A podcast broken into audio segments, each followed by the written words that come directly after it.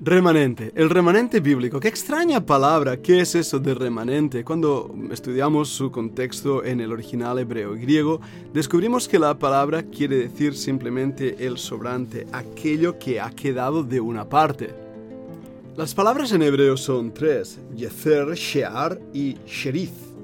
La primera yezer es aquello que ha sobrado. Segunda de Reyes 19:31 la utiliza de esa manera. La palabra shear es el resto. Tener una masa, por así decirlo, y de esa masa de pan sacar un trocito, y ese trocito sería shear. En Ezequiel 3.8, Isaías 10.20, 22, 11.6, muestra esa palabra como la parte pequeña que ha sobrado de algo. Y por último, sherith residencia. Segundo de Reyes 19.4. Esta palabra se refiere a la parte más pequeña aún del remanente, es decir, un residuo. Segunda de Crónicas 34, 9 o Esdras capítulo 9 versículo 14. La palabra es usada hablando de la preciosa semilla. La semilla es vista no solamente desde un punto de vista humano, pero desde la punto de vista divino, como ese grano que da vida, ese, ese precioso grano, esa preciosa semilla. Este es el entendimiento que Dios tiene cuando nos dice que es necesario que el grano muera para que dé vida. Esa es la idea. Estamos viviendo en estos días cuando la verdad no es una cosa normal, al contrario, en esta generación la verdad escasea y la mentira ha reemplazado la verdad aún en los púlpitos y en los estudios bíblicos, al punto de que el verdadero cristianismo es algo raro, es algo que ha quedado como un resto difícil de encontrar. Mira Miqueas capítulo 2, versículo 12 y capítulo 4, versículo 6. Leemos lo siguiente. De cierto te juntaré todo, oh Jacob, recogeré ciertamente el resto de Israel. Lo reuniré como ovejas de Bosra, como rebaño en medio de su aprisco. Harán estruendo por la multitud de hombres. Y mira ahora el capítulo 4 y versículo 7.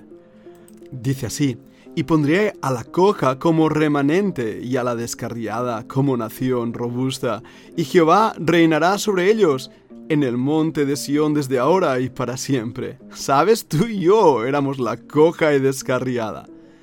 Pero el Señor en su bondad ha querido tomarnos como esa manada pequeña y hacernos parte de su redil y aún en medio de esta horrible confusión que llamamos cristianismo, hacernos estar en el centro de su palabra y su voluntad. Eso es el remanente bíblico. Pero esa palabra aparece aún en otros lugares que nos dan lecciones tremendas. Volvamos al libro de Miqueas, capítulo 5 y versículo 7. El remanente de Jacob será en medio de muchos pueblos, como el rocío de Jehová, como las lluvias sobre la hierba, las cuales no esperan a varón ni aguardan a hijos de hombres. ¡Wow! ¡Qué versículo! El remanente de Jacob. Hablando a Israel, Miqueas está hablando a la nación de Israel, perdida en su idolatría, en su apostasía, en su frialdad. Pero en medio de esa nación que ha apostatado del Dios verdadero, hay un grupo, un grupo pequeño que es como el rocío del Señor, como las lluvias sobre la hierba. Así es la verdadera iglesia de Cristo, la novia del Cordero, aquellos que aman a Dios sobre todas las cosas. Somos lluvia de bendición a esta tierra de sequedales. Somos luz en medio de las tinieblas somos realmente el pueblo adquirido por Dios para proclamar su nombre. Mira, vayamos al capítulo 7 y versículo 8. Dice así. De hecho, empezando en el versículo 7, Mas yo, oh Jehová, miraré, esperaré al Dios de mi salvación, el Dios mío me oirá. Tú, enemiga mía, no te alegres de mí, porque aunque caí me levantaré, aunque more en tinieblas, Jehová será mi luz. Ese es el corazón del remanente, que permanece firme en medio de las tinieblas, que sabe clamar a Dios y esperar en Dios, el Dios de su salvación, y ese Dios responde. Nuestro corazón, por lo tanto, se ve animado. ¿Por qué? Porque esa palabra remanente implica que Dios está obrando aún en medio de las tinieblas. Pero hay otra traducción de remanente. La traducción es refugiado. El diccionario nos dice que un refugiado es una persona quien ha dejado su hogar y que busca refugio en algún otro lugar, escapando tal vez de la guerra o de la persecución o de algún desastre natural. De esta manera, la palabra en hebreo se traduce remanente, pero también refugiado, y viene de una idea de refugio, de aquel que te protege, de un escondedero, aún más de un santuario. Un refugiado, por lo tanto, es alguien que está buscando refugio para protección. Y esto lo vemos a través de todos los remanentes de la historia ya desde el tiempo primero. Los primeros refugiados creo sinceramente que fueron Adán y Eva. En Génesis capítulo 4 y versículo 12 nos dice, Cuando labres la tierra no te volverá a dar su fuerza, errante y extranjero serás en la tierra. Mira el versículo 14. He aquí me echas hoy de la tierra, y de tu presencia me esconderé, y seré errante y extranjero en la tierra, y sucederá que cualquiera que me hallare me matará. Ahí encontramos esa palabra remanente, pero esta vez en una situación negativa. Caín, Caín, su maldad, su pecado, le ha hecho que fuera errante y extranjero. No tiene dónde refugiarse. Ahora, si miramos el versículo 15, encontramos la misericordia del Señor. Le respondió Jehová, ciertamente cualquiera que matare a Caín siete veces será castigado. Entonces Jehová puso señal en Caín para que no le matase cualquiera que le hallara. Aún la protección de Dios se ve en aquellos que no la merecen. Nosotros, como fugitivos, estamos escapando de Dios. Estamos escapando como Caín escapaba de Dios en dirección a su propia destrucción. Sin embargo, Dios en su bondad hace que podamos correr a Él, buscarle a Él y refugiarnos en Él. Caín nunca lo hizo. De hecho, el versículo 16 nos muestra cuál fue la respuesta de Caín hacia la invitación que Dios le había dado. Salió pues Caín de delante de Jehová y habitó en tierra de Not, al oriente de Edén. Salió pues Caín de delante de Jehová. Esa fue la respuesta de Caín y esa es la respuesta de miles de millones de personas en la historia que en vez de buscar refugio en Dios, han huido de Él. ¿Dónde estás tú hoy? ¿Estás buscándole? ¿Estás realmente amándole? ¿Estás realmente confesando tus pecados, arrepintiéndote de tu falta de amor y entrega al Señor? ¿Estás buscando en Él su refugio, su poder y su gracia? No hay duda alguna que nosotros somos meros peregrinos en esta tierra. Recuerda el pasaje. Hebreos capítulo 11 versículo 13 dice, conforme a la fe murieron todos estos sin haber recibido lo prometido, sino mirándolo de lejos, y creyéndolo y saludándolo, y confesando que eran extranjeros y peregrinos sobre la tierra. Ellos habían encontrado el refugio en Dios, y como habían encontrado el refugio en Dios, a diferencia de Caín, que salió de la presencia de Dios, ellos estaban seguros de que el Señor era su alto refugio, su fortaleza, su torre de protección, su roca de protección en contra del turbión.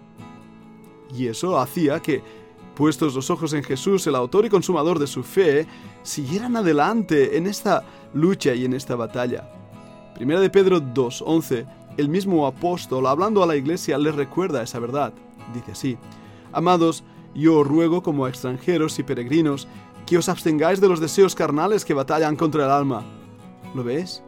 Yo os ruego como extranjeros y peregrinos. He visto a los nómadas en el desierto de, Jordania. De hecho, pude estar en un campamento nómada ahí en medio del desierto. Era un oasis, un lugar extraordinario. Pero alrededor había sequedad y muerte. Era horrible.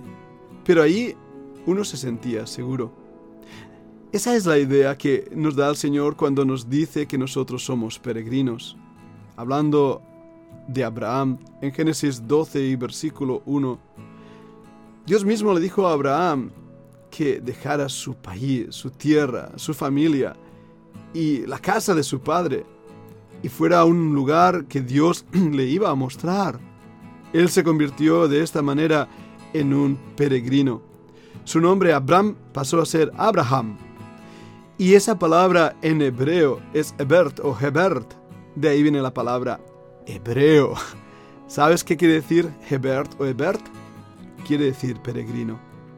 Abraham fue un peregrino en la tierra y la iglesia nuevo testamentaria es peregrina en la tierra.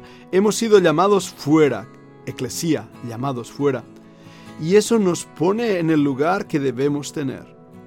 Somos peregrinos. Estamos de paso. Nuestra ciudadanía no está aquí en la tierra, sino ante Dios mismo. Cuando entendamos esto, vamos a despojarnos del peso del pecado que nos asedia, de las cosas de este mundo. Vamos a despegarnos de todo aquello que hace que estemos ligados al pecado.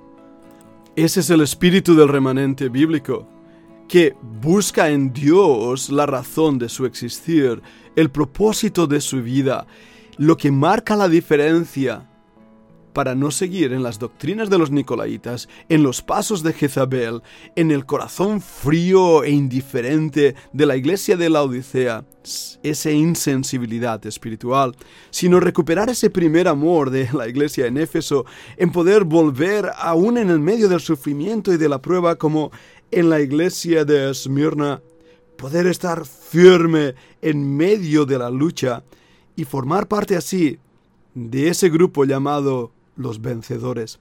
Un grupo muy especial del cual quiero formar parte. Y Dios mediante, si así el Señor nos lo permite, hablaremos de Él mañana en nuestro siguiente podcast. Inclinemos nuestros rostros, vamos a orar. Padre, venimos ante tu presencia agradecidos porque somos peregrinos en la tierra. Somos un grupo pequeño y sabemos que a medida que el día de la redención se acerque, ese grupo irá disminuyendo más y más. Pero esperamos tu venida y queremos mientras no vengas ser como luz o como rocío, como sal en esta tierra.